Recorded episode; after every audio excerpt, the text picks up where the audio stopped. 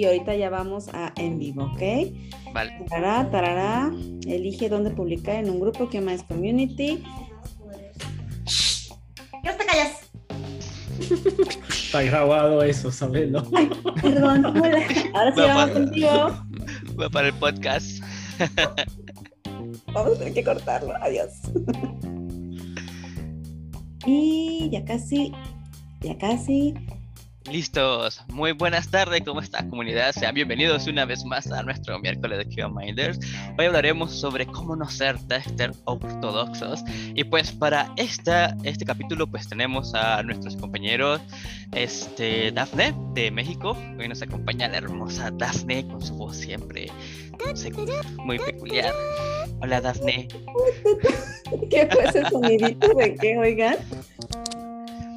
Perdón. Hola Dafne, ¿cómo estás? Bien, ¿y ustedes? O sea, los extrañé. Tan, ocho días sin ustedes es como muy largo. Súper. Vamos a tener que hacer transmisiones más seguido. Sí, una- deberían ser dos veces, a- dos veces por Dos semana. veces a la semana. Sí. Yo también opino lo mismo, que una vez sea sobre hablar del tema de testing y otra vez hablar sobre chismes en la industria.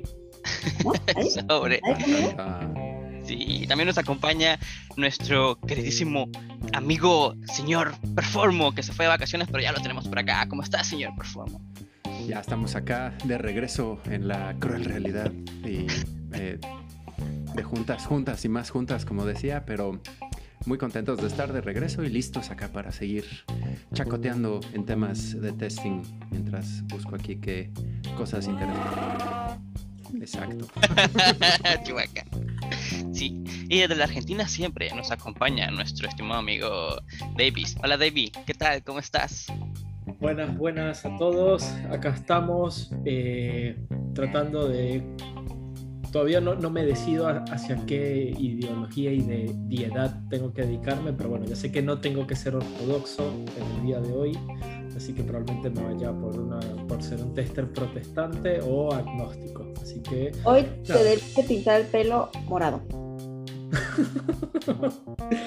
Nada, ve- veremos cómo, cómo viene la charla en el día de hoy. Así que hoy vamos a estar viendo un poco sobre eso, de no ser tan ortodoxos, no ser tan cuadrados, no ser tan a redondos. O tan redondos también. Súper. Y también desde México nos acompaña nuestra queridísima amiga Blanca Moreno. Hola, Blanca, ¿qué tal? ¿Cómo estás? Hola. Alto, alto, alto, alto. Señor ra- ponlo. Dale play, señor Performo. Hoy más radiante que nunca porque está de cumpleaños. ¡Yay! Son mis 15 primaveras. Gracias. Dos, ¿no? nota. Es más, estoy, estoy pensando que son como 13. Tre- Exacto. Si soy mayor de edad, sí puedo No, participar en este no. programa. Gracias chicos, ¿cómo están? Un placer acompañarlos el día de hoy. Ya ve, estás enrojadita y tal. Es, es bronceado. ¡Ay! Pues nos- ya empezamos con el tema. Vamos a darle. Ok, ok, ok, pues va, pues comenzamos.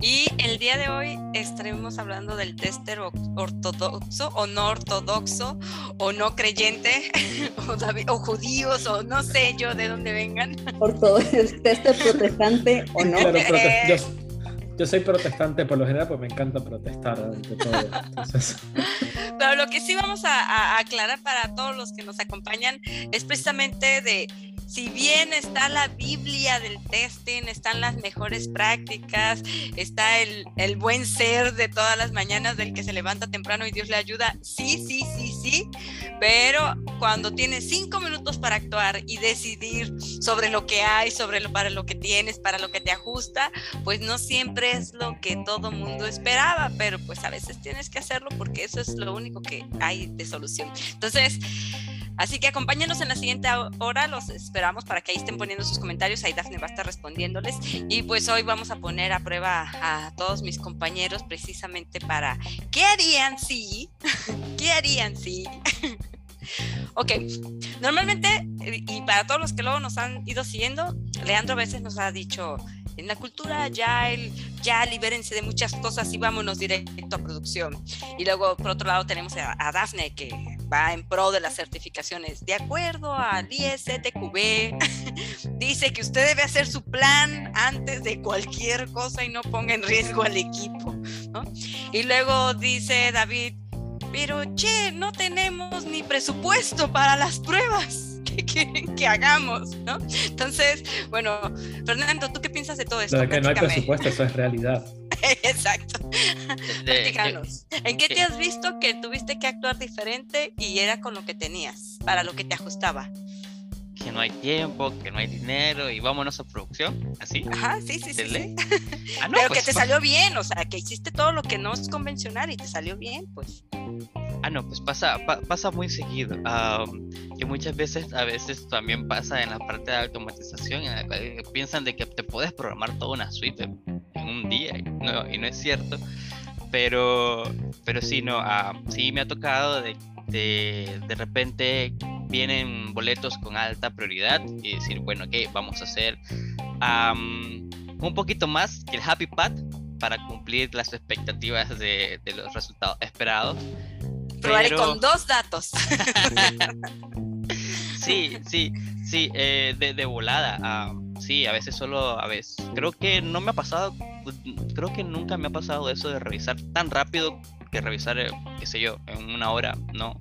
Tal vez lo más rápido que he revisado algo complejo ha sido tal vez una mañana y entregarlo en una mañana. Pero sí, eh, siempre me les pongo así como que oblígame perro, no te voy a automatizar eso en cuatro horas. ok, ok, ok, eso no fue nada ortodoxo, pero bueno, continuemos. Gracias, no, o sea, a veces les, yo te puedo ofrecer un record play y te puedo garantizar de que los loqueros estén buenísimos, pero yo no me hago responsable que esa suite vaya a, parar a, la, a, los repositorios de, de, integración continua. Lo podemos de probar encimita y si luego tú, tú quieres, lo, lo programamos bien en Selenium o en, o en JavaScript, pero más adelante. Entonces, cuando se te ponen así bien al brinco de que no, automatízame esto en cuatro horas, no, oblígame, perro, no. ok, ok, muy bien, gracias. Leandro, ¿cómo estás? ¿Cuánto tiempo? Platícanos, ¿qué ha sido de tu vida en este tiempo? ¿Qué has hecho del testing? Oh, pues este, probé muchas eh, comidas diferentes, muchas eh, eh, schnitzels y wursts y papas y cosas muy padres. otras pruebas más allá del software y del hardware? Dijo testing, no mm. testing de IT, entonces. Exacto, exacto, exacto, exacto. Pero sí, estuvimos un poquito ocupados aquí y ahí de vacaciones, pero pues siempre hay un webinar o una que otra cosa que hacer. Pero ya estamos aquí para platicar de cosas inortodoxas o cómo se dirá. sí, no, no ortodoxas. no ortodoxas, sí, como que no sé si hay una traducción así precisa al unorthodox, pero... Unorthodox, exacto. Ajá, es, eh, es de esos pochismos que no estoy seguro si existen, pero eh, pues sí, definitivamente tenemos mucha experiencia con ese tipo de cosas. Eh, un poquito como Fer de oblígame, perro. O en mi caso, algunas que me han ocurrido, eh, por ejemplo, clientes solicitando, oye, quiero que pruebes esto. No es la práctica, no vas a tener ningún beneficio. Eh, sé que te emociona y quieres scriptear y hacer un buen de automatizaciones porque suena cool, pero mm, mm, como decía Daphne, eh, muchas veces hay que salirse del esquema. A veces, o podría decir, me ha tocado que frecuentemente el esquema está mal o son prácticas viejas o se está aplicando algo que, oye, aquí no aplica que hagas 100% de tu cobertura con pruebas manuales o que hagas 100% con pruebas de frontend o detallitos así, ¿no? O situaciones raras que me han tocado, como menciona Fer, oye, no hay presupuesto o te tienes que eh, aquí aplacar con todos y entrar al Jenkins de la empresa. Oye, ya instalé mi propio Jenkins y ya estamos corriendo ahí nuestras pruebas. Este, no te necesito. Tan, tan, tan. Sí, ahorita no encuentro mi efecto de sonido para eso, pero situaciones así donde hay, que salirse bastante eh, de, la caja también suena raro en español eso de out of the box.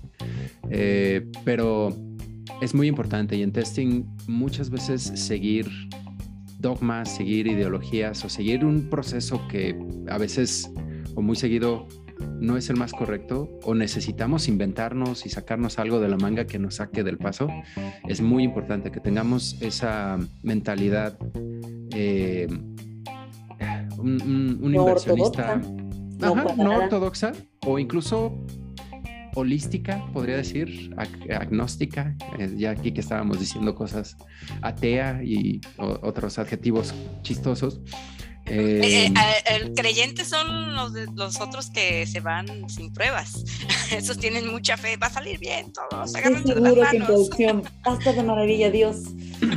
O todo lo contrario, esos que salen... la máquina del desarrollador funciona, la máquina del cliente también. Estoy segura, tengo fe. Pero esos que salen así son porque no creen en el infierno y dicen, no va a pasar nada si yo saco las porquerías.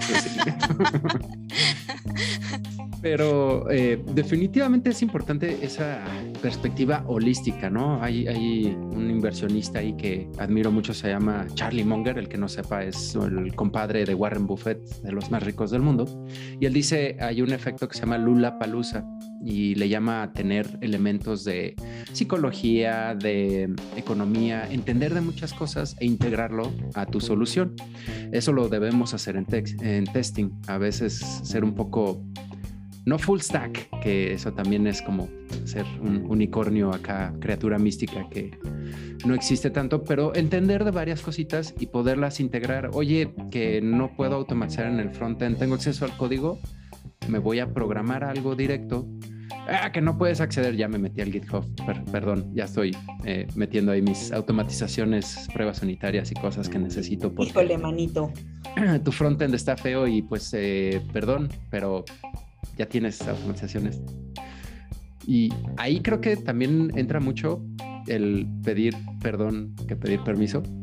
Si sabemos que vamos a tener un resultado que va a beneficiar al testing, a la calidad y todo, muchas veces lo he hecho, muchas veces he estado a punto de meterme en problemas y al final, ah, sí funcionó.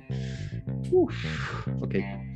Entonces, es muy importante que también mantengan la mente abierta e intenten cosas diferentes. No, no estén cuadrados, no se dejen someter por ideologías y religiosas casi casi y se atrevan. Just do it, como dicen ahí. Yo creo que las únicas veces que verás, a lo mejor cuando tenía poco tiempo de experiencia y decías, ay, pues sí, hoy así nomás voy a hacer esta prueba y con eso tiene. Pero después pasa el tiempo y que te has equivocado de esas formas tan graves. Es como, no, no lo probé cuatro veces. Ah, bueno, con tres se debe de ir. No, la cuarta, está bien, me queda tiempo extra. voy a volverlo a probar porque sé que falla. sí, ese. Pero bueno, este, David, cuéntanos, cuéntanos, ¿tú en qué crees? Tú, después de todo lo que te ha pasado. toda esa energía, que todos trascendemos, que la energía se transforma y no se destruye. Y por eso tengo a Pikachu como Dios. Eh, es del continuismo. y, que, las pruebas se actualizan. Eh, para, para, mí, eh, vos, mencionabas algo, ¿no? Como, como ese no recuerdo ya, me, perdí un poco, pero no fue si fue precisamente Leano o vos, Blanca, que, habló del concepto del, del, think out the box, ¿no? Eh, y es eso, ¿no? A, veces me parece importante pensar eh, fuera de la caja y que puede ser la caja en el mundo del testing, puede ser precisamente el caso de prueba definido, puede ser precisamente la situación o el contexto que estás queriendo probar. Eh, eso Claro, puede ser un poco que, obviamente un proceso está establecido por alguna razón, pero, pero eso, para mí el tester tendría que ser alguien curioso, ¿no? que, que, tenga un poco de creatividad también. Y, y, a mí directamente personal no me pasó una situación, pero sí recuerdo que estaba en un proyecto y recuerdo que estos colegas estaban hablando y precisamente era el caso de prueba donde, bueno, se tenía que hacer una transferencia con un monto en particular, ¿no? Pero no especificaba el monto. Cosa rara que ocurren en los casos de prueba donde te dicen, hace una transferencia y no te dicen por cuánto ni nada. Completa el formulario. sí, nada más. ok, que es completar el formulario. Pero bueno, entonces este chico, bueno, obviamente se le ocurrió su brillante idea de decir, bueno, ¿y qué pasa si yo hago una transferencia gigantesca? ¿No? O sea, entonces, billion Porque, trae, eh, porque traigo y puedo. Ponle dos porque millones. la, porque la tengo grande y puedo, o sea, obviamente la cuenta bancaria, la, la billetera. ¿no? Sí. Este, entonces, bueno, obviamente a- a- al tratar de hacer el caso de prueba rompe y entonces saltó el líder de alguna otra manera diciendo, no, no, no, pero para, ese no era el caso de prueba. Sí, o sea, sí y no. O sea, obviamente está probando el contexto, simplemente que decidió precisamente ser un poco más creativo, salirse del margen de, bueno, tenés que hacer la transferencia en este esquema. Y precisamente Pero detecté defectos, de- ¿no? Claro, de- detecté un defecto. Entonces el líder molesto porque eh, no era lo que tenía que hacer el caso de prueba y como que de alguna otra manera le refutó en algún momento como, che, pero eso no fue lo que te pedí. Y yo por detrás así como, che, pero está haciendo su Encontré laburo". algo. O sea, Ya de nada. yo, yo fuera el, el líder de ese, de ese chabón y yo estuviera con una champaña así. "Yeah". O sea, y, y eso me, me- me parece que, que- que a veces eh, ocurre en situaciones donde precisamente el tester a veces se cohíbe y se queda enmarcado en este contexto de, bueno, si nos quedamos de manera ortodoxa, hacemos exactamente lo que dice porque hay alguien como yo seniority, el líder, que, que define el paso de prueba, etcétera.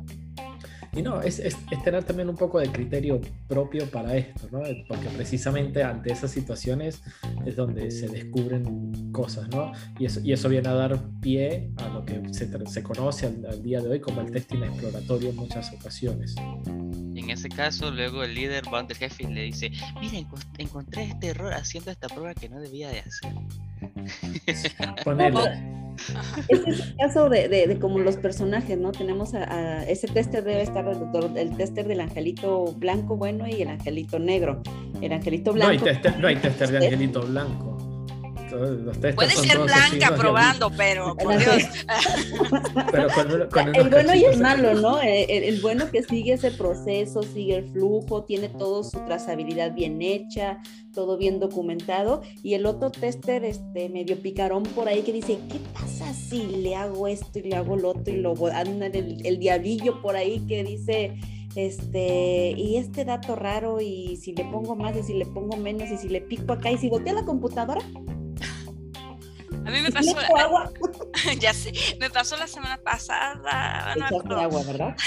No, este, había un formulario, un, un formulario que había que probar cuatro, cuatro ventanas, ¿no? Y es un flujo y, te, y no puedes terminar el proceso si no llenas los cuatro formularios en las cuatro ventanas.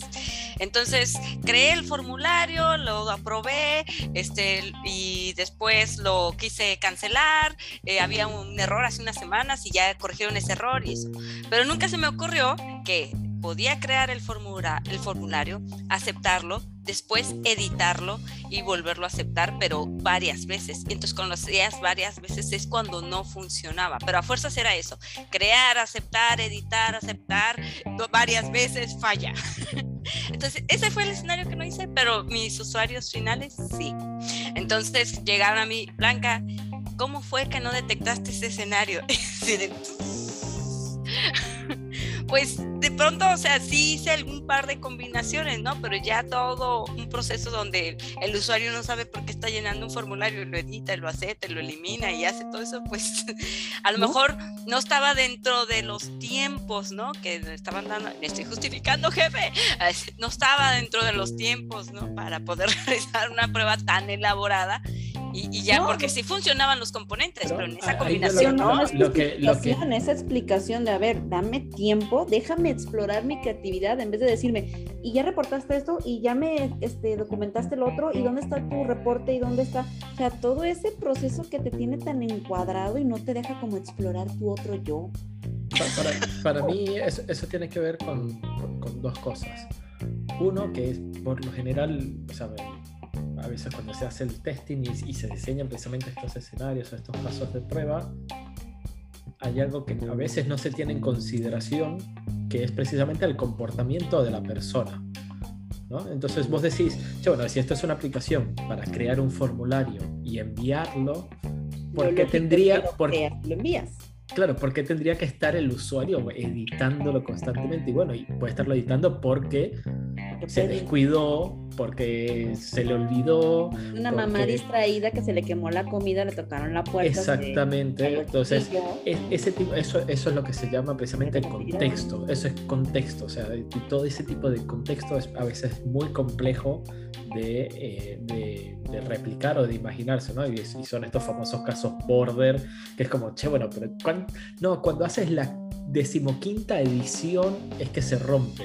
¿Y quién va a hacer una decimoquinta edición? Porque bueno, pero viene alguien y te la hace, entonces te rompe la aplicación y ¿qué vas a hacer en, esas circunstancias? Pero a mí me han dicho mis compañeros así de, bueno, Blanca, es que no tienes que hacerlo tantas veces. O sea, si va a fallar a la primera falla, con una que hagas falla. si con una que la hagas y funciona, pues ya en todas funciona. No. no, no, no, no, por eso, o sea, por, eso hay que tratar de entender es, esa tal vez ese contexto de negocio, de situación, que, en muchas ocasiones, o sea, en todos los proyectos se, se está a veces alejado, ¿no?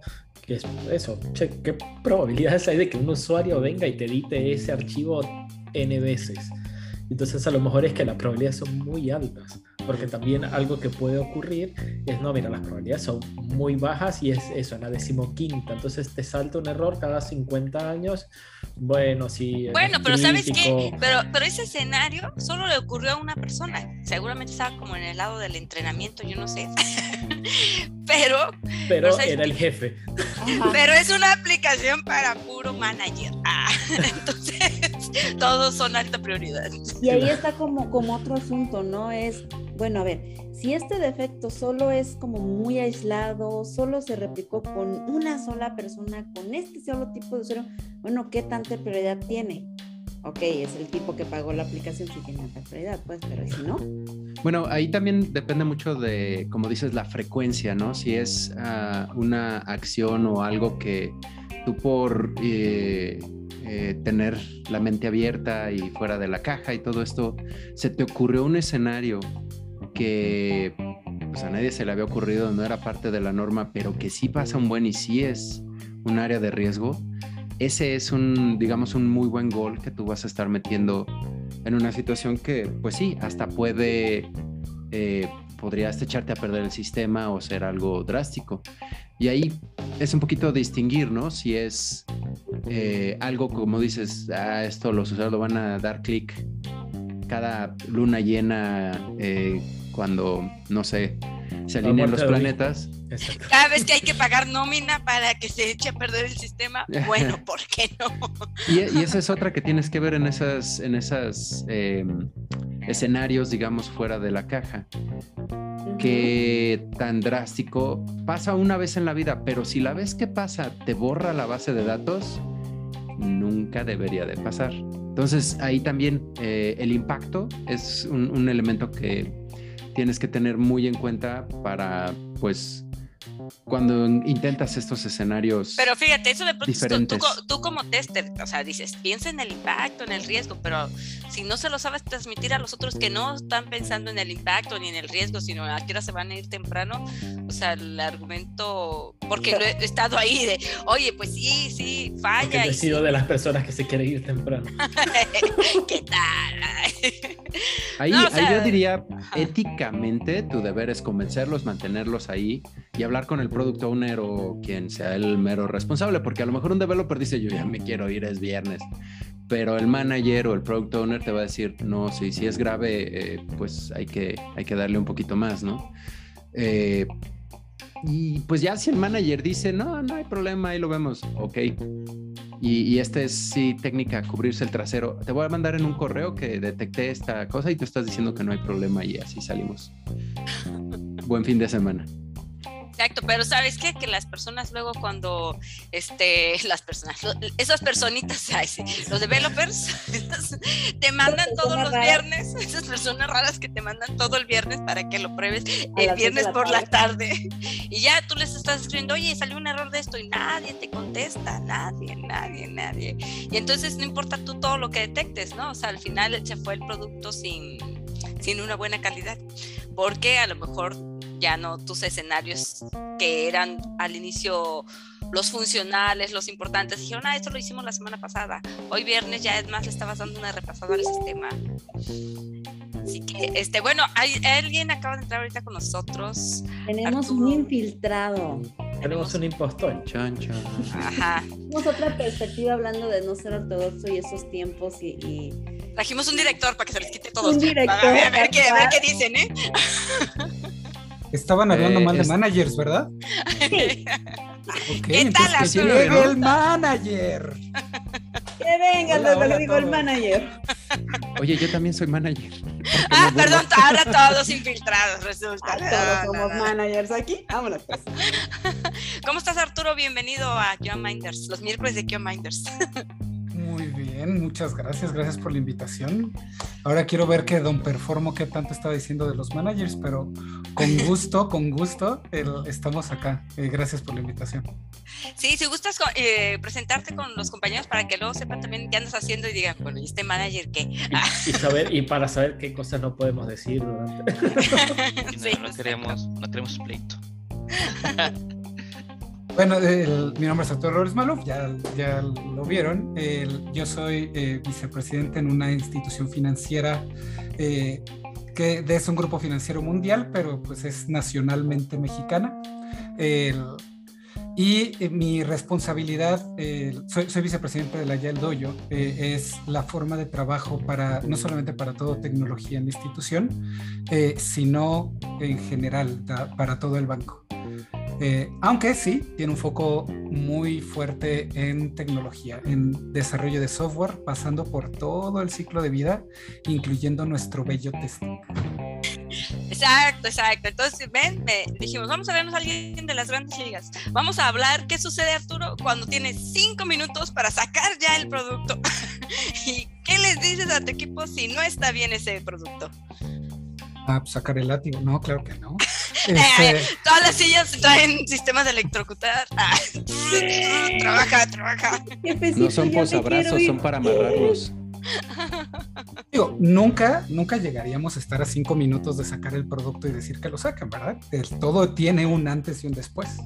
Eh, y, parte, y parte de esto es poder enfocar y hacer transparente el trabajo, eh, todo el ciclo de vida, unificar toda la vista, no pensar en silos, de, como siempre, de que el- ahí, te va del developer aventándole al tester a ver qué, a ver qué sale sin, sin ni una pizca de calidad, ¿no? Eh, no se trata de eso. pues el, el- el punto es no llegar, a ese, no llegar a ese punto y poder tomar las decisiones adecuadas en el tiempo, en el tiempo adecuado. ¿no? Nosotros desde acá, desde testers así mortales, a veces te dicen eso, tienes cinco minutos. O, o a lo mejor sí tenías todo el tiempo, ¿no? Pero tú llegaste a una situación donde estás a cinco minutos y es de, no, no, ya este, me faltaron algunas pruebas, yo creo que no son tan riesgosas, pero mi jefe quiere cumplir con las fechas de entrega. Y sí, no pasó nada en producción. Va, no pasó nada en producción, sí salió y todo. Pero de todas maneras yo ya tengo trabajo acumulado de cosas que tengo que probar o que me generan incertidumbre, que en la noche no puedo dormir, que me hacen desórdenes del sueño, etcétera. Me ¿no? cae el pelo. Se me cae el cabello, me sale sarpullido y así. Ahí- De- ahí- Depende muchísimo del contexto, ¿no? Al final, yo he visto testers que lo hacen en menos de cinco minutos. Digo, depende de tu nivel de automatización, cómo está tu pipeline. Si lo único que hicieron más que probar manual fue pues, hacer sus test en Cucumber, este, ya ni siquiera el tester está al final, está al principio. Pero interrumpí, eh, interrumpí a Leandro. Dale. Ahí, ahí nada más quería eh, dar un comentario eh, respecto a esto de eh, error de último momento, salimos o no salimos, ¿no? Ahí hay, eh, depende también de qué metodología estemos usando, un waterfall o de qué es este eh, único release. Hay eh, un, un libro un poco viejito que me gusta mucho eh, de eh, Fred Brooks, se llama El mítico hombre del mes, o sea, como eh, las horas por mes, como mides a las horas de trabajo de una persona. Y ahí da un ejemplo sobre, vas a un restaurante y pides un platillo, te gusta mucho, está muy padre, y te dijeron, ok, te lo doy en dos minutos. Llegas al minuto dos y el platillo todavía no está listo, todavía está frío, no se acabó de descongelar, lo que quieras. En ese momento tienes dos opciones. Si te, como decimos acá en México, te trepas en tu macho y lo quieres en los dos minutos que se prometieron, vas a comer frío o mal preparado o mal cocinado. Ahí muchas veces esa es la opción. O te arriesgas a que te llegue el plato mal o eh, pues te esperas a que lo cocinen bien, ¿no? Y esto es una limitante mucho en el mundo waterfall, donde se va a liberar y pues tenemos nuestro deadline y tenemos esto. En Agile, en Continuous, en teoría no debería de haber mucho problema que detengas un pequeño release porque es algo pequeño, el defecto que detectaste es en algo que no hay problema. En dos días lo completamos, lo arreglamos, corremos nuestro pipeline de pruebas, corremos nuestras automatizaciones y lo podemos sacar. Ahí no veo tanto problema. Ahí lo feo son estas organizaciones que son cascada agile o como quieran decirle, es así, tenemos que salir este sprint porque todos los viernes salimos y tiene que estar listo. O, digo, no es así como de vida o muerte y pues lo pasamos al siguiente sprint o vemos en el backlog, lo agregamos a la deuda técnica, pero lo detenemos, o sea, de nuevo vas a sacar el plato frío y así te lo vas a comer. Eh, y en Agile, pues no es un plato frío, no es una botanita, algo pequeño, pero que eh, pronto lo vas a poder arreglar. Entonces depende mucho del contexto. Y pues sí, eh, eh, no se coman la comida mal preparada. Yo, yo creo que... creo que, que, también a mí me daría mala espina un, un tester que esté sacando tickets. Me pasó una vez eh, una, una, una, historia muy, muy, muy, muy peculiar. Un tipo que apareció en una máquina revisando tickets. La revisaba, ahorita que este, Arturo mencionaba de que conozco a tester que lo hacen en cinco minutos, puede que sí haya gente genial. No, que lo haga muy rápido y bien. Pero uh, yo, yo, yo no sé, a mí me daría mala espina porque yo tuve una mala experiencia pues encontramos a este chico que revisaba tickets tras, tickets bastante rápido y era como que, guay, este chico es una máquina. Pero de repente era de que se comía muchas cosas, se, se saltaba muchas cosas. Y era después ya, recibía yo un correo, porque obviamente pues tenían que llamar a la caballería para arreglar todo el asunto. O sea, pues era como que, oh, no, tenemos mucho trabajo ahora porque cierta persona pues debió haber hecho antes en vez de estar sacando toda esta pila de trabajo a, producción. Y entonces cada vez que yo miraba al chico y ya andaba como con nervios de, ver cómo revisaba las cosas y estaba así como que ya lo hiciste, ¿por qué lo haces tan rápido? Entonces pues ah, había que andar, andarlo viendo, andarlo vigilando, saber si realmente lo estaba haciendo bien, porque al principio es una maravilla que alguien haga pilas de trabajo rapidísimo. Al menos esto era manual, pues en, automatización no, no me he topado a alguien que lo haga tan rápido. Yo sé que sí lo hay. sí, sí, sí hay gente muy buena que programa scripts de manera bastante bien y, bastante rápido. Pero sí, ah, me pasó esta, esta, este, esta situación con este individuo y es como que yo veo a alguien de que hace algo demasiado rápido, primero me fijo si, si lo está haciendo a como debe ser. Y luego, pues, digo que si, si realmente solo es pantalla o, me está sacando el trabajo por sacar. A mí me pasaba igual con un compañero, pero él hacía copy-paste de todas las respuestas del ticket anterior. Ah, el ticket este se parece al anterior, ya lo probé, copiar y pegar. y se fue de vacaciones y me tocó revisar. en casos de pruebas definidos en Shira, por poner un ejemplo, donde veías precisamente, ah, sí, acá hay 100 casos de prueba. Ah, bueno, perfecto. obviamente sus títulos individuales, con sus IDs individuales. Cuando veías los pasos, todos los casos de prueba eran exactamente lo mismo. Entonces, como alguien me puede explicar. Lo automatizó. Y, y, si retomamos, o sea, retomando, o sea, esa persona fue 100% fuera del, ortodoxismo, o sea, se salió de la caja, se salió de la burbuja, del círculo, de todo. Pero lo ejecutó y todo pasó. Al cabo que el Pero en su mente, en su mente, no sé en dónde. Como, como decía Randall, depende muchísimo, muchísimo del contexto. ¿no? O sea, como testers, luego estamos al final de la cadena alimenticia, igual dependiendo de la forma de trabajar, y eso nos duele, ¿no? Todo se comprime hasta, hasta el final y somos el último paso antes de producción, ¿no?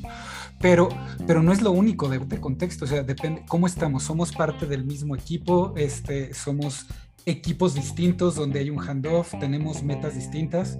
Eh, ejemplo, eh, estaba debatiendo sobre contratos y eh, tenía un punto donde son equipos distintos y y a los developers sus metas son producir la mayor cantidad de APIs posibles y de los testers la, la creación y ejecución de la mayor cantidad de casos de prueba posibles, ¿no? Eh, en este caso, yo siendo tester bajo ese contrato, ay, te aseguro que hago 100 casos por minuto, ¿no? Y me van a pagar muchísimo, pero eso, ¿cómo afecta la comida? No me va a asegurar que la comida llegue calientita al, al, al plato, ¿no? Y eso ya, ya ni siquiera está en que esté bien sazonada, o sea, ya ni siquiera está en mí, eh, está en, en como parte de ese ecosistema lo que les puedo decir, si cambiamos un poquito desde arriba y más bien el incentivo es cosas ya muy ligadas a qué tan caliente está nuestra comida, cuál es nuestro, nuestro feedback de nuestro cliente, regresa o no a, a nuestro restaurante, digo, aprovechando el, aprovechando el ejemplo. Eh, y eso es lo que tanto al manager, si tienen, si, tienen la bronca de tener managers distintos, no se los recomiendo, pero tanto al manager de desarrollo como al manager de testing, este, les pagan exactamente por lo mismo por el resultado que cumpla los criterios de calidad esperados y que cumpla los pain de nuestro cliente, ahí sí empiezas a ver un cambio. En vez, de, en vez de que los de desarrollo le avienten lo más que pueden sin calidad a los testers para con eso llegar a su cuota y que los testers al revés ejecuten la mayor cantidad de casos de prueba, porque he visto unas cosas con eso. O sea, un caso de prueba, he visto una persona que ha partido un caso de prueba en 50. Ilegal, ¿no? O sea, son 50 ejecuciones y obviamente paga 50 veces lo que hubiera pagado por una sola, ¿no? Eh, si, cambiamos, si cambiamos eso, pues igual, y, es lo que te decía Blanca al principio, igual y no llegas a esa situación, eh, ahí es donde empiezas a que uno se preocupe por el otro, ¿no? Eh, porque si no, no, no, no, tiene el mismo objetivo. Entonces, aguas, ahora sí hablando de, de managers y la organización, aguas cuando la manera, el objetivo de lo que están haciendo es, es, es, este basado en output y que no está ligado con al final la comida, ¿no? Eh, y, y, ese, es un big pain. Si estamos ahí, pues, pues lo va a hacer, lo, va a ejecutar en cinco minutos y va a salir mal. Eh, pero, pues lo puso en producción y cumplió con los cinco minutos. ¿Y ya? Muchas veces algunas de esas métricas, y creo que lo habíamos platicado en alguna otra eh, sesión, estos se vuelven incentivos siniestros, se llaman, donde pones una reglita que dices, ah, esto va a hacer que todo salga bien, y desde pues somos truchas, queremos eh, salir lo mejor posible y se nos va a ocurrir para lograr la métrica, incluso si es una métrica absurda o sin sentido o que no hace eh, gran beneficio o que no nos motiva, o sea, nos motiva a lograr la métrica, no a lograr calidad, a que la aplicación salga bien. Entonces, em, hay, hay, hay otras métricas que en literatura eh, recomiendan, ahorita estoy tratando de acordarme cómo se llama este libro, Accelerate, eh, de los creadores del proyecto Phoenix. Em, ellos hablan de que hay estas métricas de cuántas veces regresan problemas en producción, es una buena métrica, quiere decir que no detectaste cosas, cuánto retrabajo tienes que hacer.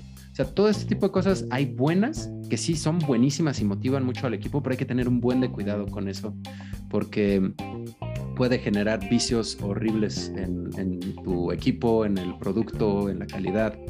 Y que, pues sí, eh, la métrica es cuánta sal tiene nuestro platillo. Van a acabar comiendo cecina siempre, casi, casi, porque si esa es la métrica, va a haber puños de sal por todos lados. Pero, pero entran las dinámicas eh, ahora sí que humanas, ah, si tienen humanos haciendo software, entran sus dinámicas donde las personas cuando se integran a un equipo eh, digamos, pues todos estamos en nuestro propio universo, ¿no? Y sí, sí formamos parte de un equipo y así, pero hay personas que entran a los equipos y están más centrados en este, en lo que ellos pueden demostrar, en lo que ellos pueden realizar en el proyecto y no necesariamente están jugando en el equipo, ¿no? Y, y, y, vamos a decirlo así, yo estoy viendo que el otro está cometiendo un montón de errores porque su conocimiento, porque su nivel, porque lo que sea, pero yo estoy haciendo bien lo mío y yo nada más resuelvo bien lo mío y quizás no empata con el del otro compañero porque no le he ayudado a corregir. Pero es que ahí el problema estás haciendo un silo personal, digamos, y somos equipo, realmente. Si no, no, por eso, o sea, o sea, estoy de acuerdo que debe ser en equipo. Lo digo somos responsables de todo. Entra gente que, no es así. y esa gente échala de tu equipo. Perdón, pero no, no va a funcionar. ok, ok, ok.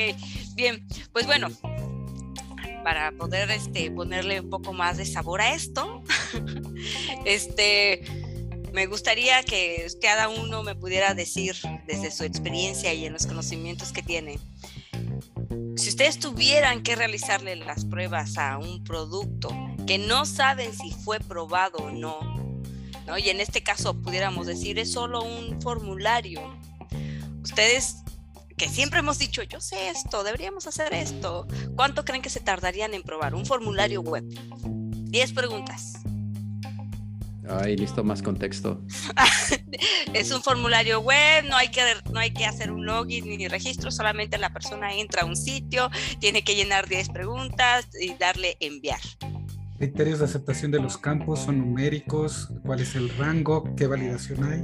La creación de ese formulario es ágil, es waterfall, es continuo, tienes DevOps, ahí ya está hecho, ya está hecho y este no saben si ha sido probado. Simplemente lo tienen que probar y tengan en cuenta, no, también la persona que les está diciendo puede que no entienda esta parte de qué tipos de campos son, tomen en cuenta que pueden tener diferentes este, valores a llenar conectado cuánto, es el, ¿cuánto, es el máximo tiempo que tengo? Eh, no, eso, esa es la propuesta, ¿no? O sea, ¿ustedes cuánto tiempo necesitarían? Así digo, ah, voy por el de un mes, ah, voy por el de dos años. ¿Dos años? Y, ya, que me diga, no, menos, bueno, pues ¿cuánto estás esperando? Pero a ver, yo ya di mi respuesta. Yo, yo, yo, iba, a ofrecer 23 meses, pero bueno, todo, todo redondeado. una pregunta con trampa. Me niego a contestar, quiero un abogado. y es que para, mí la, la, pregunta es más que el tiempo, inclusive pudiera pensar más en qué, es la calidad que estás buscando. Porque más allá que sea un formulario, o sea, ¿qué, quieres buscar? O sea, quieres inclusive pensar en, en la user experience, quieres validar que, que, todo el formulario sea amigable de, de, de, completar, que se entiendan las consignas o los datos que tenés que completar, que, que, sea legible toda esa información que vos escribís, que, que, bueno, que precisamente si tenés que escribir múltiples caracteres o múltiples condiciones, este, todas esas precisamente matrices, porque es un formulario, viste 10 campos, pero si, tengo, si puedo pasar, si tengo que hacer pruebas de seguridad, si tengo protección de SQL, si, eh, si tengo que hacer automatización al respecto, qué usuarios van a estar llenando ese formulario, son niños de 10 años, son personas de 60 o es un rango de edad. Eh, eso, volumetría, bueno, necesitaría hacer pruebas de performance al respecto. Entonces, si empezamos a ver para un formulario, mira todas las cantidades de preguntas que te estoy haciendo y... Y me vi 23 meses. 23 meses, exacto, 23 meses con posibilidades de 30 días adicionales. Es muchísimo contexto lo que necesitas. Un poco lo que dice David, me acordé mucho de cuando quieres mandar a hacer un producto imitación en China eh, dices, tengo, no sé, esta tasa, ¿cuánto me cobran por, ah, por copiarla? Y ellos te dicen, no, ¿de cuánto la quieres? Te la podemos hacer copia de la mayor calidad exacto, así que no te des cuenta que es pirata y te cuesta, no sé, lo, casi lo mismo que cuesta la tasa original. Pero si tienes menos presupuesto, usamos otro material, se ve más chafita y, de ahí nos vamos platicando. ¿Cuánto tienes? ¿Cuánta cobertura quieres hacer? ¿Qué tan necesario? Eso también es importantísimo. O sea, hay muchísimas cosas en el contexto de solo decir un formulario que pueden afectar. Va a ser usado para, por eh, gente con discapacidades. Tienes que hacer otro tipo de pruebas por completo, en N cosas. Muy, si va a tener catchats, bots, uh, si va a hacer algo de, de, de appointment con data speaker y todo eso. ¿Sí? Está on-premise, está cloud, el formulario. Necesitas que no sea usable por bots y que tenga un buen, este de no soy un robot y reconoce aquí eh, cuál es un camión. Un SUV cuenta como camión, no sé. Lo vas a utilizar en web, lo vas a utilizar mobile, lo vas a utilizar en todas las versiones y vistas. Si necesitas que la data se, se proyecte ahí mismo, ¿dónde va a parar la data? Eh, es web, es mobile, es VR. Se tiene que ver en Chrome, Firefox, Internet Explorer, Edge, Edge Chromium, Edge viejo, todas las 50 versiones de Edge que ahora existen. les dijeron, eh, tienen 5 minutos. Lo que, me, lo que me queda claro es que exudan experiencia, claramente han vivido esta misma cosa. han llorado, han sufrido. Entonces, no sé, no sé si felicitarlos o compadecerlos. Con ustedes, claro. Ha sido, ha sido experiencias, eh, la historias última- de guerra, digamos. Pregunta, ¿no? Su- su- supongamos que es una conversación tipo alguien como Arturo y yo del otro lado, donde Arturo me dice, bueno, necesitas esto, y yo casi que le digo, ¿sabes qué? Ok, ¿cuánto tiempo tenemos y qué es lo importante para el negocio para salir? ¿No? Porque obviamente no, sé que no tenés los 23 meses, bueno, ¿cuánto tiempo Cinco minutos. Tenemos ¿Cuánto cinco tiempo? minutos. Bueno, ¿qué es ¿Cuánto lo que- dinero? ¿Cuál, cuál ¿Y es, cuál es el? ROI? ¿Cuánto Claro, ¿cuál es- dinero? ¿Dónde viene el retorno de inversión? ¿Qué es lo más importante? ¿Qué es lo más crítico en este caso? Managers Y- y que el- nos escuchen, ya no lleguen diciendo quiero que pruebes este, mira, traigo tanto dinero y tanto tiempo. ¿Quieres ver lo que tengo ahí adentro para probar? por lo menos ofrecerme, y, y aunque sea por lo menos ofrecerme una pizza y una cerveza para, para hacer eso en cinco minutos. Por lo menos me para morir arreglo. feliz. Claro, como parte del Claro. incentivo. Sí, al menos mueres feliz, ¿no? Con el estómago lleno. Sí, Bueno, pero lo que, igual, lo, lo que no saben es que esto era una pregunta de entrevista de Blanca, ahora todos estamos contratados. ¡Yay! No, en realidad están todos los que di- Ah, no, perdón. No, porque también hay, hay muchas organizaciones que sí necesitan estas eh, contratos o eh, órdenes de trabajo cookie cutter, dicen en inglés como de molde, donde un formulario, pas, pas, pas, pas. Y sí, hay ciertos criterios, ciertas pruebas estándar que puedes hacer a un formulario, pero el contexto es muchísimo. O sea, desde cier- ciertas capturas que no acepte emojis aquí, que no acepte eh, números o dígitos, o que sí sea un campo de tarjeta de crédito, bla. O sea, ah, eh, muy estándar de acuerdo al formulario, pero sí, tienes que entrar en demasiados detalles, hasta la cocina de qué es el contexto, para saber qué ofrecer, qué es relevante. Y, y de nuevo, la pregunta del presupuesto muchas veces nos da pena o se toma como de mala educación, no sé, a veces hay, hay un tabú ahí Hablar de alrededor. Ajá, pero sí es muy, muy importante porque desde, listo que me laves el carro, ok, ¿cuánto traes? Porque puede ser una lavada con trapo, puedo ponerle cera, puedo pulirlo, puedo aspirarlo, puedo, hasta el motor que quede Jamón brillando, o sea, del bueno o agarro el rosita, no sé. eh, eh, el- Tengo el este cloro foca que ya no voy a aquí, usar. en- eh, eh, y depende de qué tanto te eh, es necesario, ¿no? Así de, ah, es que voy a, no sé, una cena de gala y va a salir mi carro ahí. No, pues sí necesitas el polish incluso y que eh, Ahí- se vea súper bien. Voy a sacar a, a la novia o, no, voy con aquí con los cuates. Claro, eso. Oye, Ahí- que esté para, limpio. para mí lo, lo importante también es precisamente eso, ¿no? Que, cu- ¿Cuál es el, el, el, el definition of done, ¿no? O, o cuál sería el criterio de aceptación, ¿no? Yo sí te es- contrato. ¿Por qué? Porque sí, sí, sí, sí, conseguí laburo, conseguí la laburo. Gracias, Bienvenidos gracias. por 400 puntos. No, eh, el ex- es que bien, eh, estaba pensando en lo, de- en lo de Leandro, que aún, aún en ese tipo, porque sí están, me ha tocado firmarlos, aún en ese tipo de contratos que la idea es que no tengas que estar firmando un contrato detrás de otro y te ponen, bueno, pues cotízame test cases, por ejemplo, ¿no? Y eh, tanto creación y ejecución.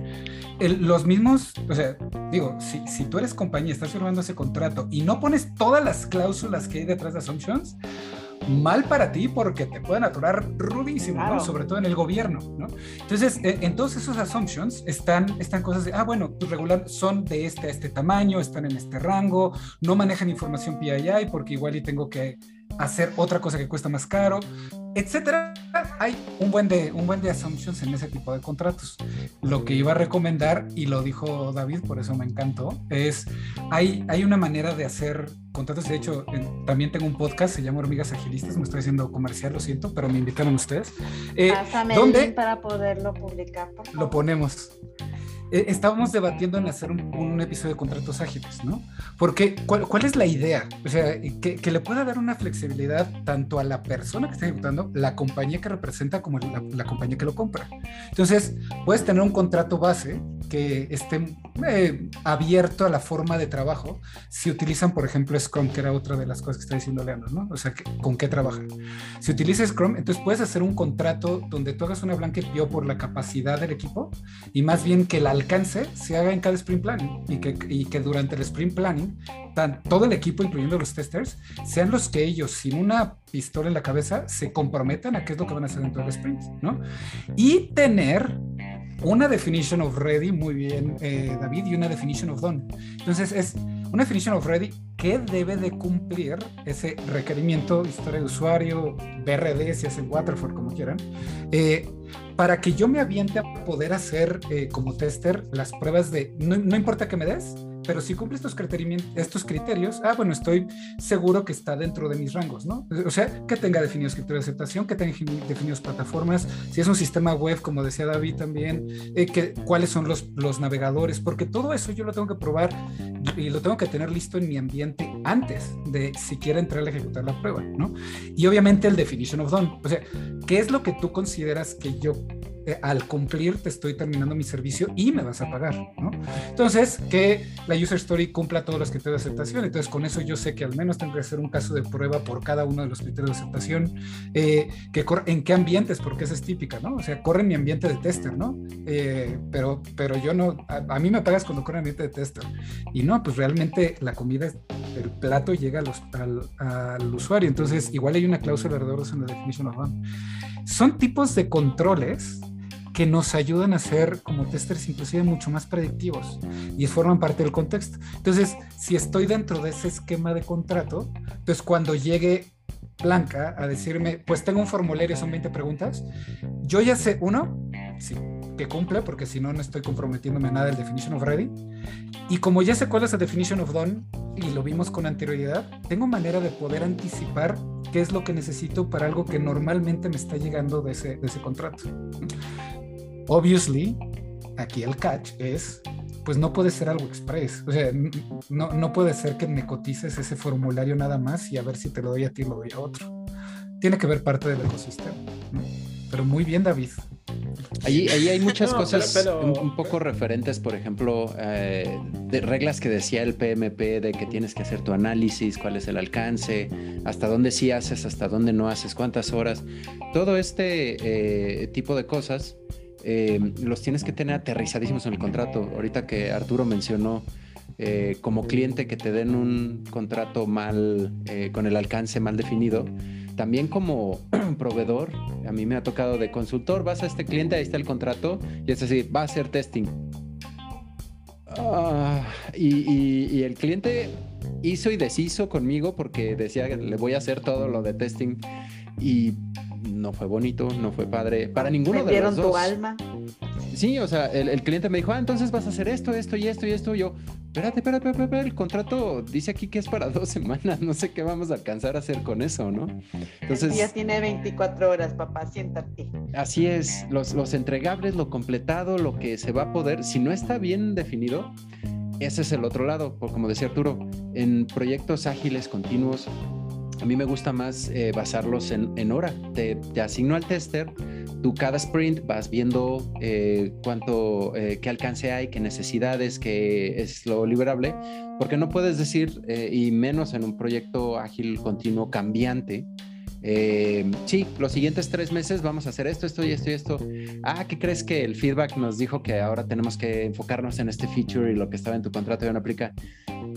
Contexto, hasta para un pequeño, dijéramos, dijéramos pequeño formulario, si hay que sentarse, hacer análisis, definición, alcance, qué es exactamente lo que se necesita y qué se va a hacer, porque eh, nada más ofrecerlo eh, eh, como de molde, hay mucho riesgo alrededor y pues sí, no, no lo recomendaría a nadie, como dice Arturo, son malas experiencias para ambas entidades. Y para el cliente aparte, o sea, para, el que va a recibir el proyecto, seguro. Sí, porque también el cliente, si no, si no está bien hecho el alcance, el cliente se imagina lo que sea y ellos así de, no, claro, está, me van a traer aquí el Skynet con toda la red de Google para hacer testing y todo en, por, por no sé, eh, dos semanas de trabajo que es así de, pues te voy a hacer un análisis, te voy a decir qué riesgos tienes y a lo mejor nada más con eso, ¿no? De tu formulario, porque muchas veces solo el definir eso eh, todo ese contexto tranquilamente es una semana de estar haciendo estas preguntas. Oye, Blanca, ¿qué hace tu formulario? ¿Para qué es? ¿Quiénes lo van a usar? ¿En qué contexto? ¿En qué dispositivos? ¿Lo vas a tener en la nube? ¿Lo vas a tener en SaaS? ¿Lo vas a tener local? Toda esa infinidad de cosas, aterrizarlo bien y hacer una propuesta, em, pues sí, eh, mínimo. tiempo de análisis y mucho tiempo de análisis. Y un simple formulario, ahora vayamos aplicaciones gigantes.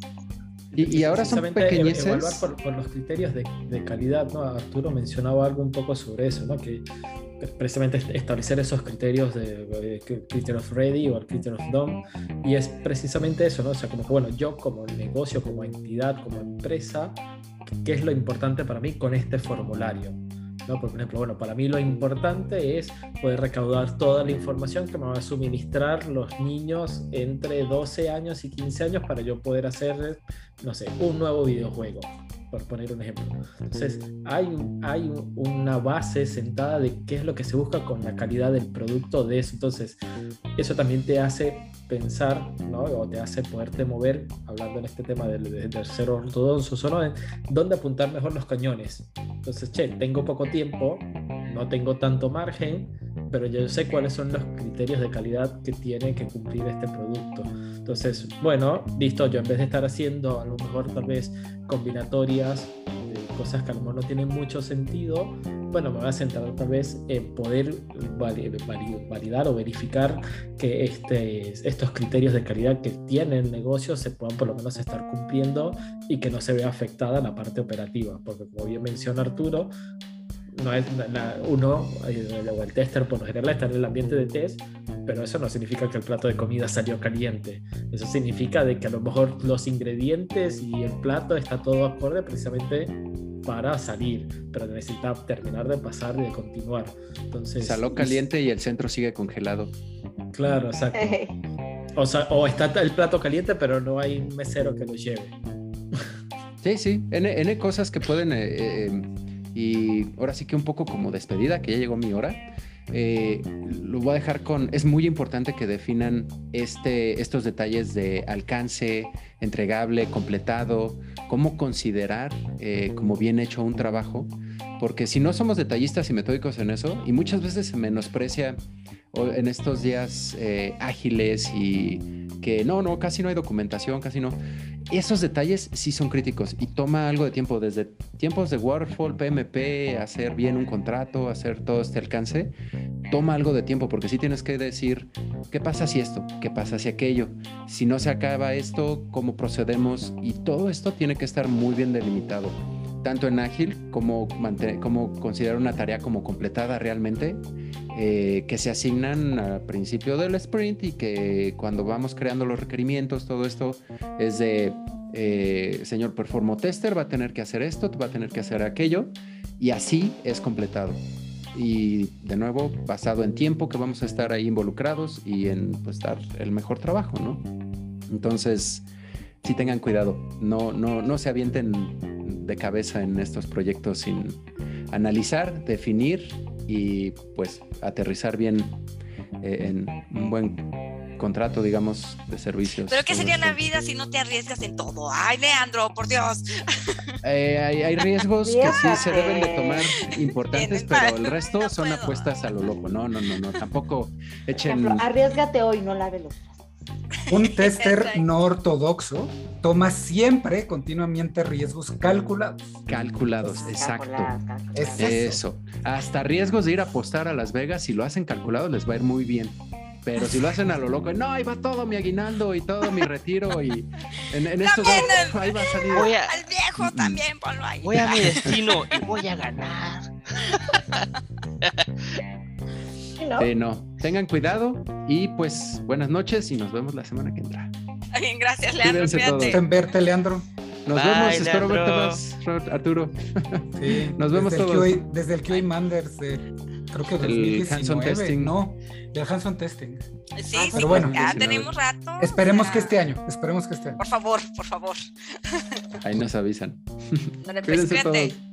Bye, don Leandro. Ay, pues así, ¿cómo Oye, ven? Blanca, Héctor, eh, Héctor Spencer anda súper participativo ahí en los comentarios. Es bien intenso, Héctor. No, él es nuestro, nuestro, fan número uno. todo lo que él pregunte, todos contesten. A ver, ¿qué dijo Héctor? Lo, primero que me encantó es eh, cuando el definition of done son solo emojis. Eh, lo he visto, en serio lo he visto. Pero bueno, no cumple, no cumple el definition of ready, entonces lo echamos para atrás. También dice, es que ahí mi corazoncito de manager, así le puso manager igual a evil, ¿no? Y yo así, oye, pues qué, qué managers te han tocado, ¿no? Así de yo soy buena onda, espera. no conoces el infierno hasta que trabajes en Japón.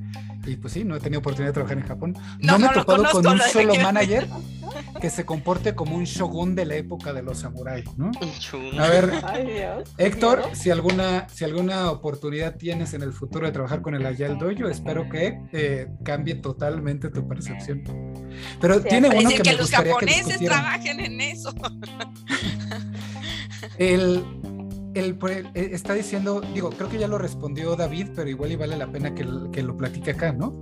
Dice, le preguntaba a David, hablando de videojuegos, ¿ubicas el caso del juego Anthem? Es un ejemplo pésimo de project management. Oh my God, Yo no lo bueno. ubico, sí, David, no, no, pero no, sí lo ubico, no, no lo ubico, pero puedo traer, o sea, como algunas historias o ejemplos de, por ejemplo, lo que ha hecho Blizzard con sus grandes videojuegos, ¿no? Por ejemplo, eso, Heroes of the Storm, StarCraft 2 y demás, que bueno, ya, ya no fue solamente una decisión 100% de Blizzard, sino de Activision, quienes adquirieron Blizzard, y precisamente una filosofía que tenía Blizzard en, su- en sus etapas iniciales de los videojuegos era, el videojuego no sale hasta que realmente esté listo.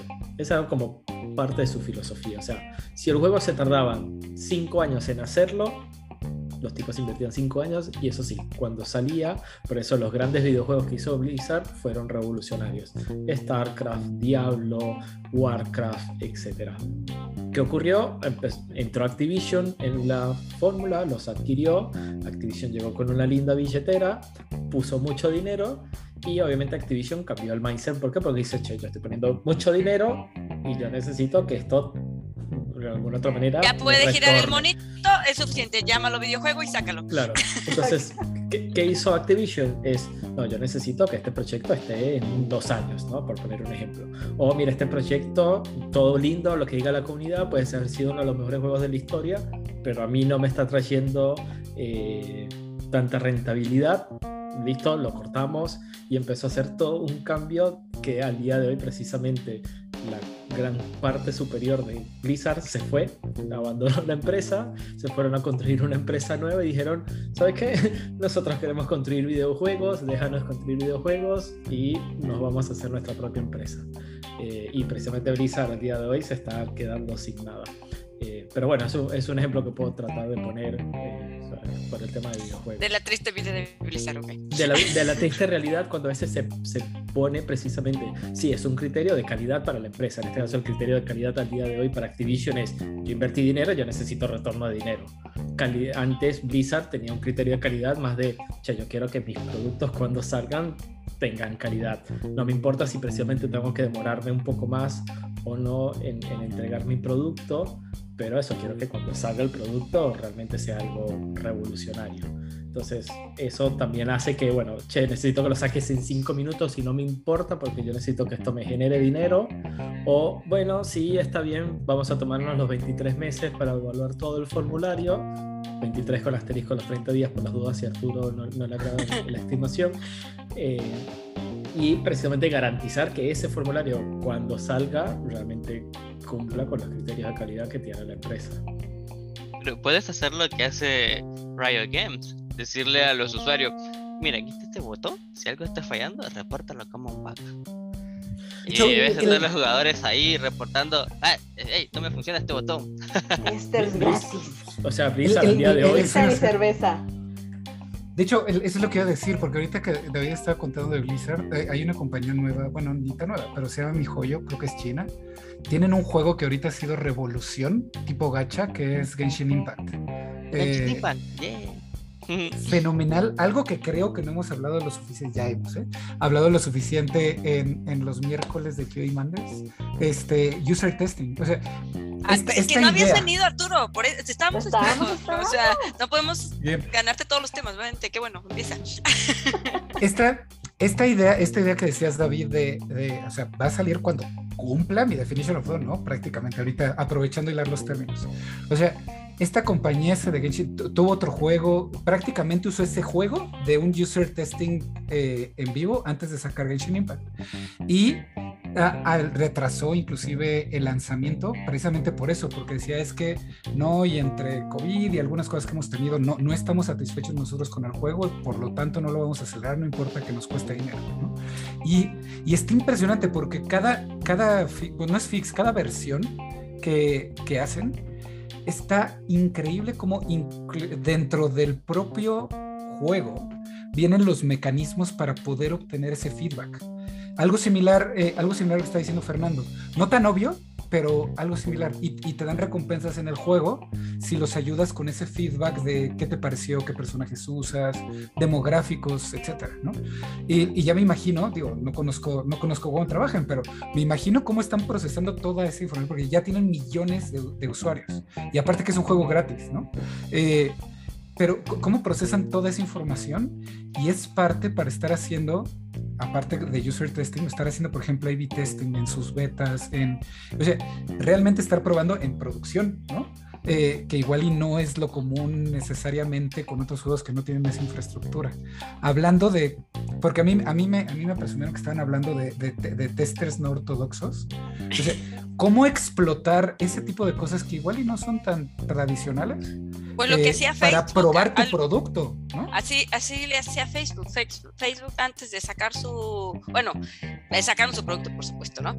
Pero llegó un punto que el volumen de usuarios en la plataforma, pues generaba errores que, uff, este para reproducirlo y cuando lo reporten y quién sabe, porque a veces también nuestros usuarios no son así como que, ay, voy a estarles reportando defectos. Entonces lo que hicieron fue que toda la comunidad de Facebook, o sea, sus empleados, este, mientras para agilizar la, la, parte de reportar defectos, porque ese es el punto, ¿no? Aquí era de, está muy grande la plataforma y en muchos lados puede fallar. Todo lo que hacían ellos era nada más agitar el celular y lo que estuviera en el log o en la, en la máquina de estados se mandaba, se levantaba un ticket y de esa manera podían darle trazabilidad a lo que pudiera estarle fallando al usuario, lo que fuera, ¿no? Pero lo que querían era acelerar ese proceso. hago este tipo de cosas. está fallando, está fallando.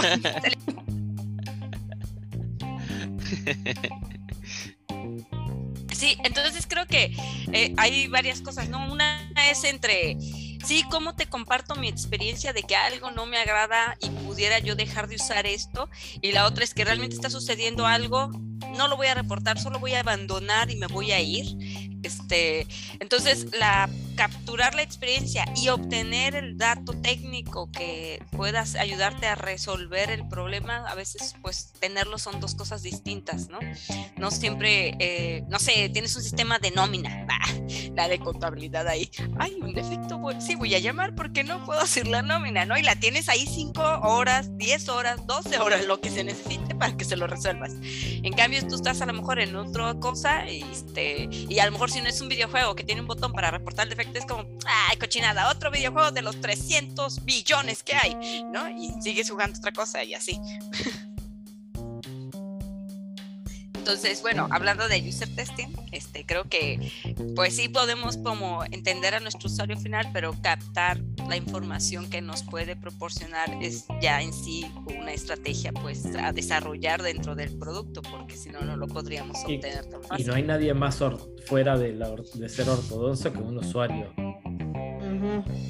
usuario creo que es la persona más out the box. ¿Cuántos, ¿cuántos, ¿Cuántos, memes no hay así de, de, la solución y lo que el usuario prueba, ¿no? Y el perrito se claro, de la caja. Hay N memes alrededor de eso.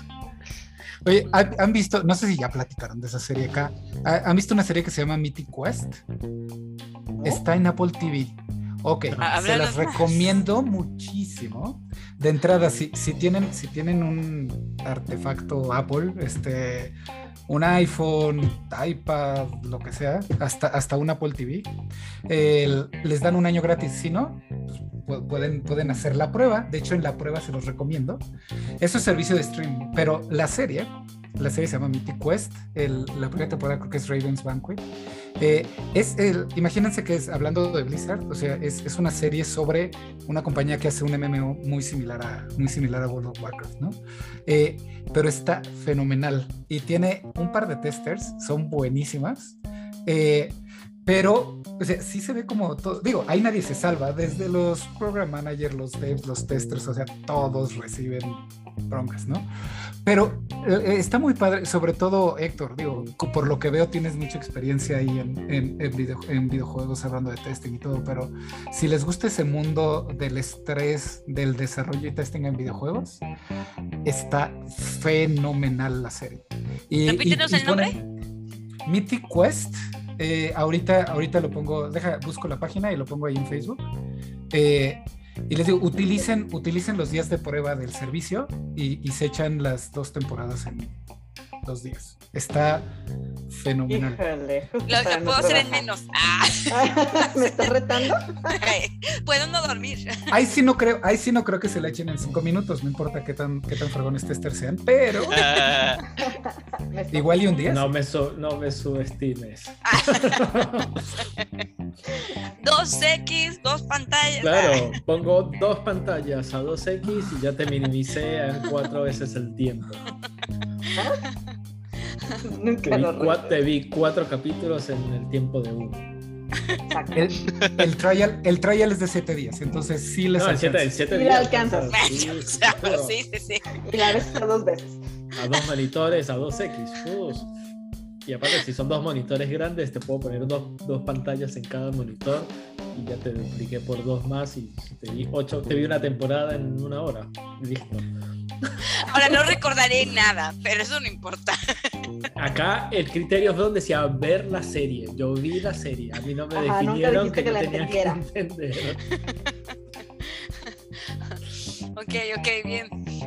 Y pues nada, pues entonces, chicos, para ir cerrando, ¿cuáles serían esos tips que dirían, bueno, esto no es lo que normalmente harías, pero si lo haces, te ayuda para... Así que David, por favor, haz unos no, honores. Yo no, no, yo no. Yo, sé. yo, yo, adiós. ya me voy yo, yo, yo salgo corriendo. Se me fue el internet.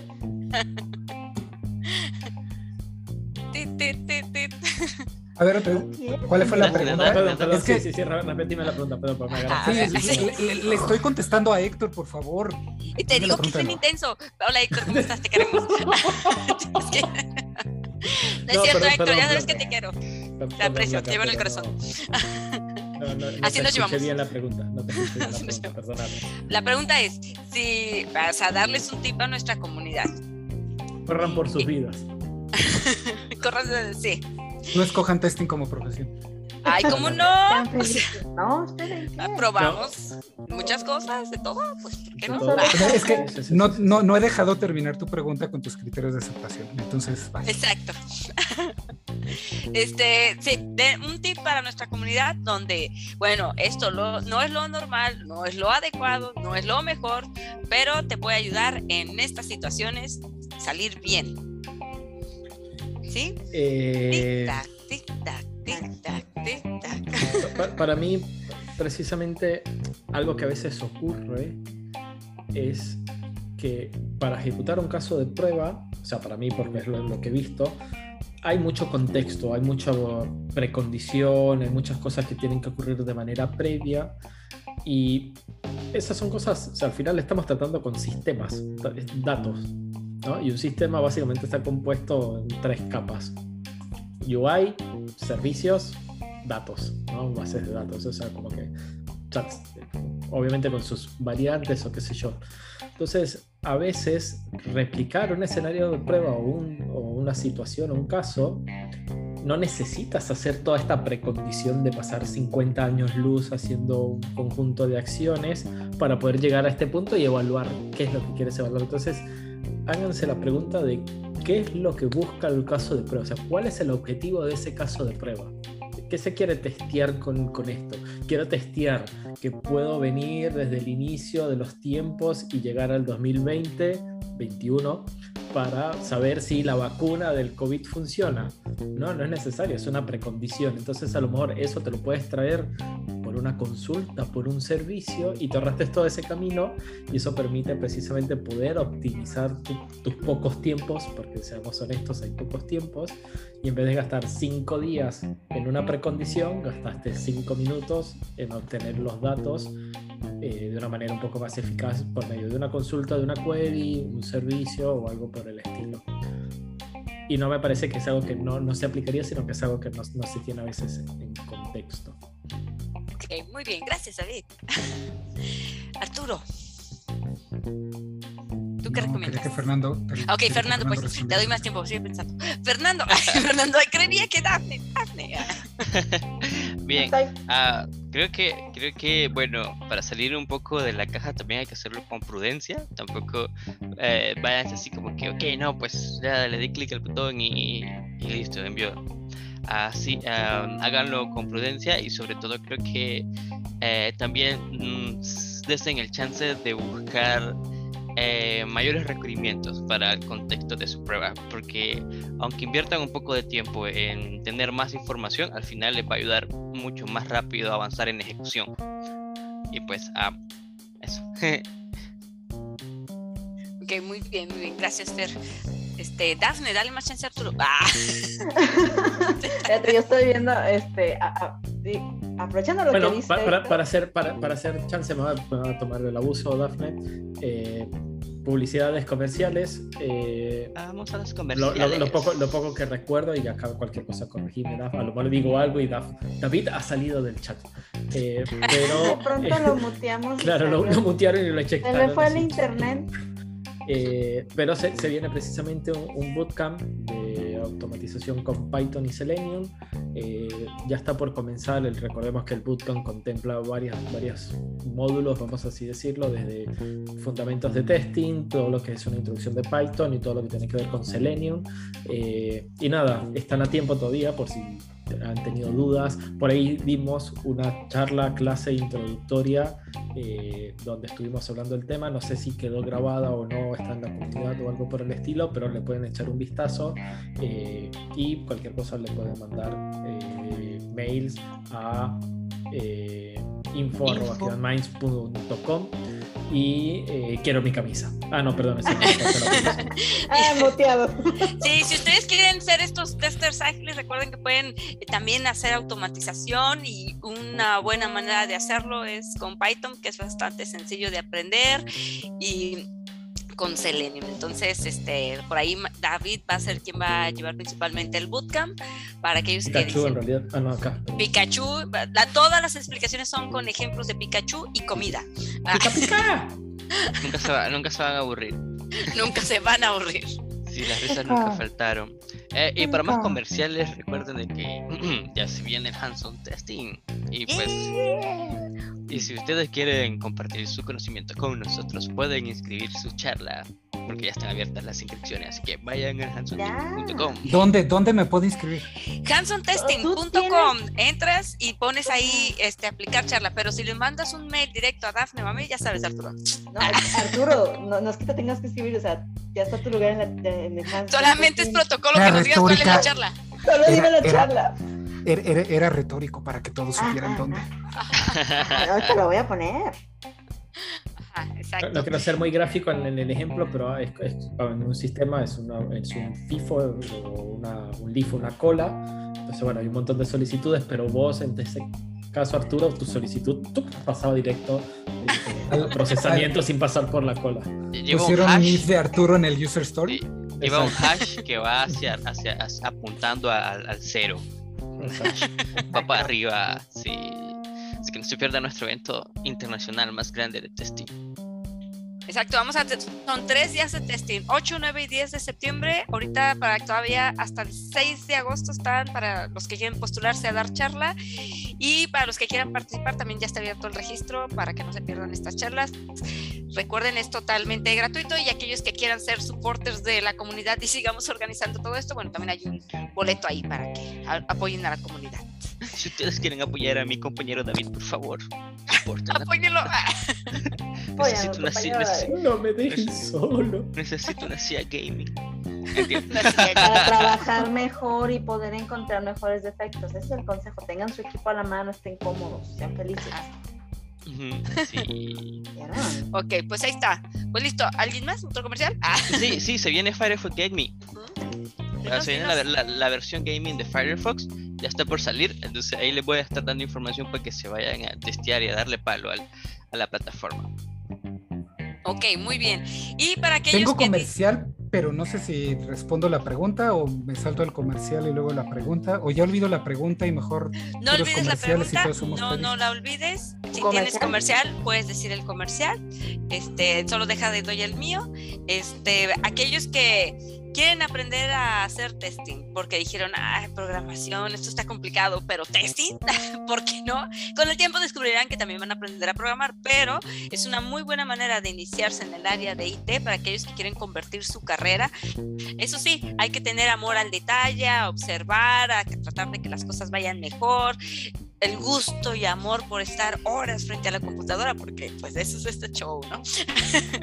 Hay que estar ahí, trabaje y trabaje, observe y observe qué puede estar mal.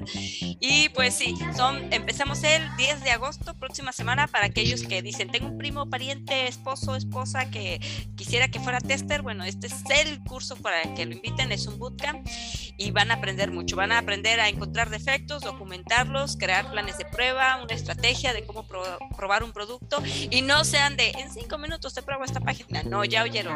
Va- aprendemos de todo, todo, todo para que usted pueda llegar. No vendan su alma por cinco minutos, por favor. Ajá, exacto. No, tu dignidad por 5 minutos. Qué bárbaro. Arturo, ahora sí, comercial. Traigo tres comerciales. O sea, co- como vieron, a propósito no, no dije el nombre de mi empresa y eso tiene una razón, pero estamos contratando. Estamos contratando muchos Agile coaches y, Pero a mí, a mí me dijeron que me iban a contratar, ¿no? y- Ay, Me dijeron que ya pasé. no me han Y ya se llenó un lugar. No Bienvenido. Me han terminar. Per- perdón, Arturo, perdón. ingenieros de software, testers, project managers, de todo. Eh, estamos contratando muchísimas personas, vamos a incrementar nuestra fuerza laboral interna eh, grande. Les voy a dejar ahí el sitio en el, en el chat de Facebook. eh, y ahí entren, les, les voy a poner mi plaza y las demás que tenemos en la empresa, porque de seguro no importa tu profesión, si estás alrededor de tecnología vas a encontrar una oportunidad para ti. Eh, y mi segundo comercial ya lo hice, pero les recomiendo muchísimo el podcast de Hormigas Agilistas. Nos divertimos muchísimo, nos inspiramos eh, por, por los QA Minders. No, no sé, tiene, tiene años. Más bien yo me integré como por envidia para hablar de Agile porque Eso. no podía hablar tanto de testing. ¿no? Se los recomiendo muchísimo y claro, que el- podem- podemos hablar de Agile Testing, eh, hacer, un, hacer un episodio y ahorita mismo lo ponemos en el backlog porque somos muy ágiles y claro que tenemos backlog. Entonces, son mis, son mis dos comerciales. Iba, iba a decir de, del hands-on testing, pero como ya lo dijeron, pues ya no lo repito. No, pero tú puedes decir siempre todas las veces que quieras. Venga, postúlense al hands-on testing. Estaban diciendo ahorita en, el- en los comentarios que se aventaran a hacer una de, una de memes, de, de testing con memes, en el que yo estuve, hubo tres, la mía y otras dos, que, que hicieron en el 2019, buenísimas. Es más, hasta pu- puedo poner el, el No está Yuri. hands-on testing. Yuri, ¿te acuerdas de Yuri? Testing Challenge. Sí. Entonces, el Hands-on Testing Meme Challenge, hashtag. Este, Ahí está. Ahí está. Vamos Héctor a buscar dar un, vamos a buscar dar un premio a la, a la mejor presentación de todo el evento que utilice de la mejor manera los memes. Ándale, ahí- perfecto. Ahí Me nos agrada. organizamos con QA Minds y, y buscamos dar un favor. premio para eso. Ya escucharon, la mejor presentación con los mejores memes lleva un premio especial. Así que anímense. Exploren su talento.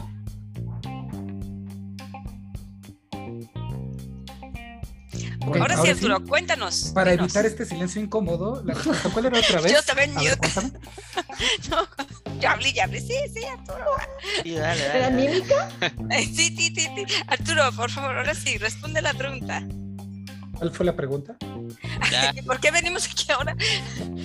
Ok, este, un tip para la comunidad de quizás esto no es lo mejor, quizás no era lo más conveniente, pero es una muy buena idea para esta situación. Eh, y, y la estuve pensando, luego les confieso, luego yo tengo problemas, lo veo así de que cambien radicalmente la organización, ¿no? Y no quiero perder el piso de que tal vez como testers dentro de un equipo que, que igual y estamos en la última parte de la cadena alimenticia, pues igual y nuestro poder para cambiar la organización tal vez no sea mucho, ¿no? Pero mi tip de todas maneras me vale, háganlo, cámbienlo. Eh, vean qué es lo que está sucediendo. Un poder que, que tienen la mayoría de los testas que conozco, un superpoder, es la habilidad para poder manejar datos y poder demostrar y evidenciar con datos una situación. Entonces, eh, tomando eso, utilicen todos los datos que hay alrededor de su trabajo para proponer cambios cuando sucedan este tipo de cosas, ¿no? Desde desde hacer no estimations cuando llegue Blanca, decirle en cuánto tiempo haces tu formulario y con datos en vez simplemente de estimar y sin conocer nada del formulario, tú puedes utilizar data pasado bajo tu contexto para poder dar una estimación que es muchísimo más certera que andar estimando.